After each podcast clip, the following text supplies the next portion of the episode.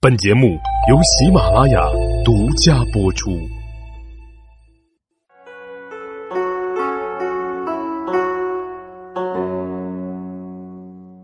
大家好，欢迎大家收听有罗说历史。咱们上一集说到，刘表想要插手胶州地区，于是呢，他派出零陵人赖公前往胶州，接替了张金的职位。而恰巧是在此时。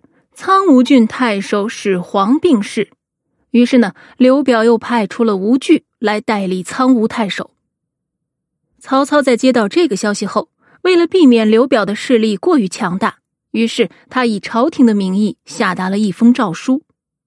诏书上说：“胶州之地与中原隔绝，南面依江面海，朝廷的恩命无法宣达，臣下的话也受到阻塞。”今得知逆贼刘表派赖公窥视南土，现在以士燮为绥南中郎将，总督胶州七郡，兼任交趾太守，如旧。那么，随同这封诏书，同时赐给士燮的还有玺印。曹操之所以会给予士燮这么大的权力，一来呢，是因为士燮毕竟是朝廷任命的官员。所以表面上他还是受朝廷制约的，曹操想以他来遏制刘表。二来呢，也是宣恩，好让士燮可以踏实的给朝廷管好胶州。而士燮这边，他自然啊也得对朝廷有所表示。于是士燮派遣使者张民奉送贡品到许都。要知道，当时正是天下大乱之时啊。道路阻隔，士燮其实是完全可以不上贡的，但是他却没有放弃进贡的职责，所以朝廷特地为此嘉奖了他，下诏拜士燮为安远将军，封爵龙渡亭侯。刘表死后，吴惧与赖公之间发生了冲突，两个人的关系恶化了。吴惧发兵攻打，并且还驱逐了赖公，这就迫使赖公逃回了零陵。孙权呢，恰是看中了这个机会，便任命番阳郡太守临淮人布置前去担任胶州刺史。士燮听闻孙权派人来了之后呢，他率领着自己的兄弟归附了布置，全部都听从布置的命令。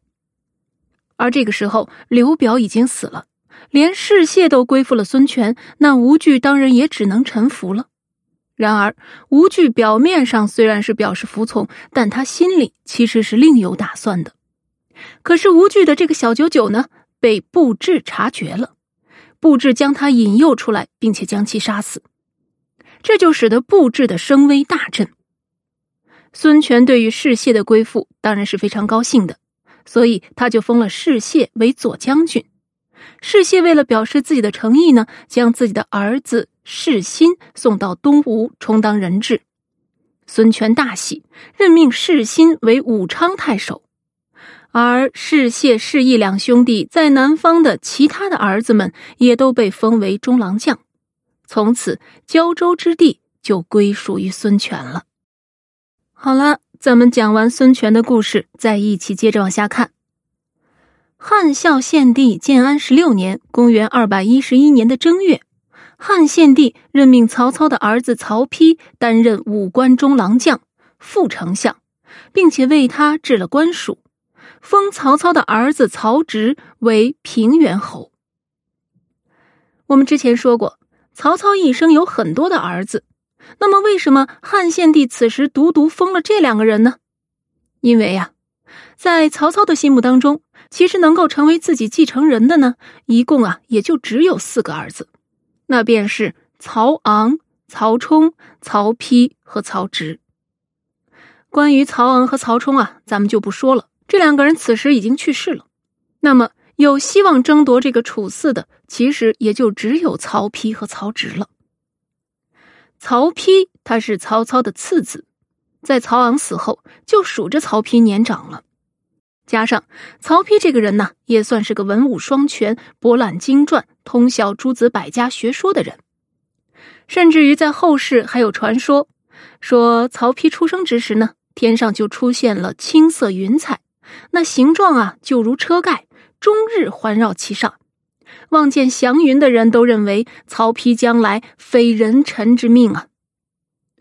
当然，熟悉历史的朋友都知道，曹丕是这场楚寺之争的胜利者，是后来历史上的魏文帝。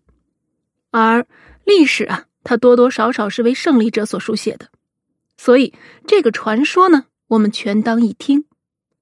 但是，就从这种状况来看，由曹丕来作为楚寺，那似乎应当是名正言顺的事情。那为什么曹操还会在曹丕跟曹植之间纠结呢？而且呀，不同于其他的楚寺之争，在其他楚寺之争当中，生母的地位和宠爱程度往往多多少少会成为儿子们之间的影响。可是，在曹丕和曹植之间是根本不存在这个问题的，因为曹植和曹丕那就是同母同胞兄弟啊。这两个人是同一个母亲，所谓是手心手背都是肉。而之所以让曹操纠结的原因，其实是因为曹植在十来岁的时候就表现出了惊人的文采，他小小年纪便能诵读《诗经》《论语》以及先秦两汉的词赋，诸子百家也是广泛涉猎。曹植这个人思路快捷，谈风尖锐。当他觐见曹操的时候，每当被提问，都能应声而对，脱口成章。曹操曾经看过曹植写的文章，那是既惊喜又感觉到奇怪。他觉得这实在不像是个十来岁的孩子所写的，于是他就问曹植：“你这是请人代写了吧？”曹植却答道：“这话说出口不就是论吗？下笔就能成文章，何必还请人代写呢？”父亲，你要是不信，只需当面考试便知。在建安十二年（公元二百零七年），年仅十六岁的曹植随父亲曹操出征柳城，写下了《白马篇》；而建安十五年（公元二百一十年），曹操在邺城修建的铜雀台落成了，曹操让自己的孩子们登台作赋。十九岁的曹植一气呵成，写下了《登台赋》。这都让曹操对曹植的才能感到非常的惊奇。再加之，曹植啊是个性情坦率自然的人，他从来都不讲究什么庄重的仪容，也不喜欢去追求华丽的车马服饰，这一点就非常合曹操的口味。因而，曹操就开始将自己的爱心都转移到曹植身上了。这也便是开头咱们说到汉献帝当时会封赏这两兄弟的原因。然而，曹操他长期在立嗣之事上犹疑不定，这就难免会影响到下属的判断。时间一长，下属们之间渐渐形成了拥护曹丕和拥护曹植的两个集团派系。那么，拥护曹丕的有贾诩、崔琰、司马懿。陈群、桓阶、邢仪、吴质等人，而这拥护曹植的呢，则有丁仪、丁义、杨修、孔贵、杨俊、贾逵、邯郸淳等人。他们这些人呢，都是各自皆为党羽，设计谋、造舆论，之间是尔虞我诈，互相倾轧。特别是拥护曹植的杨修。杨修这个人呢，他是出身于东汉名门弘农杨氏，本就是个智谋过人的奇士。而且杨修他还身为曹操的主簿，所以啊，他的消息特别的灵通，这一点对曹植就很有利。那么在杨修的出谋划策之下，曹植在这场夺嗣之战中啊，就渐渐显露了优势。那么，为什么后来曹植还会败北呢？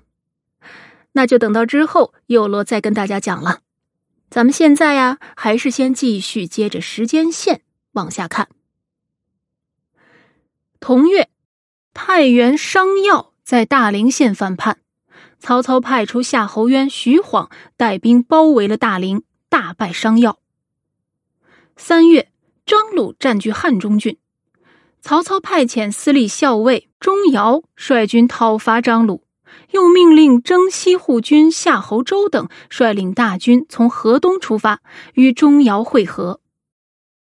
可是丞相府的僚属高柔却认为不妥，他劝曹操说道：“这若是派大军向西进发，韩遂、马超定会疑心是为了袭击他们呢，必然会相互煽动。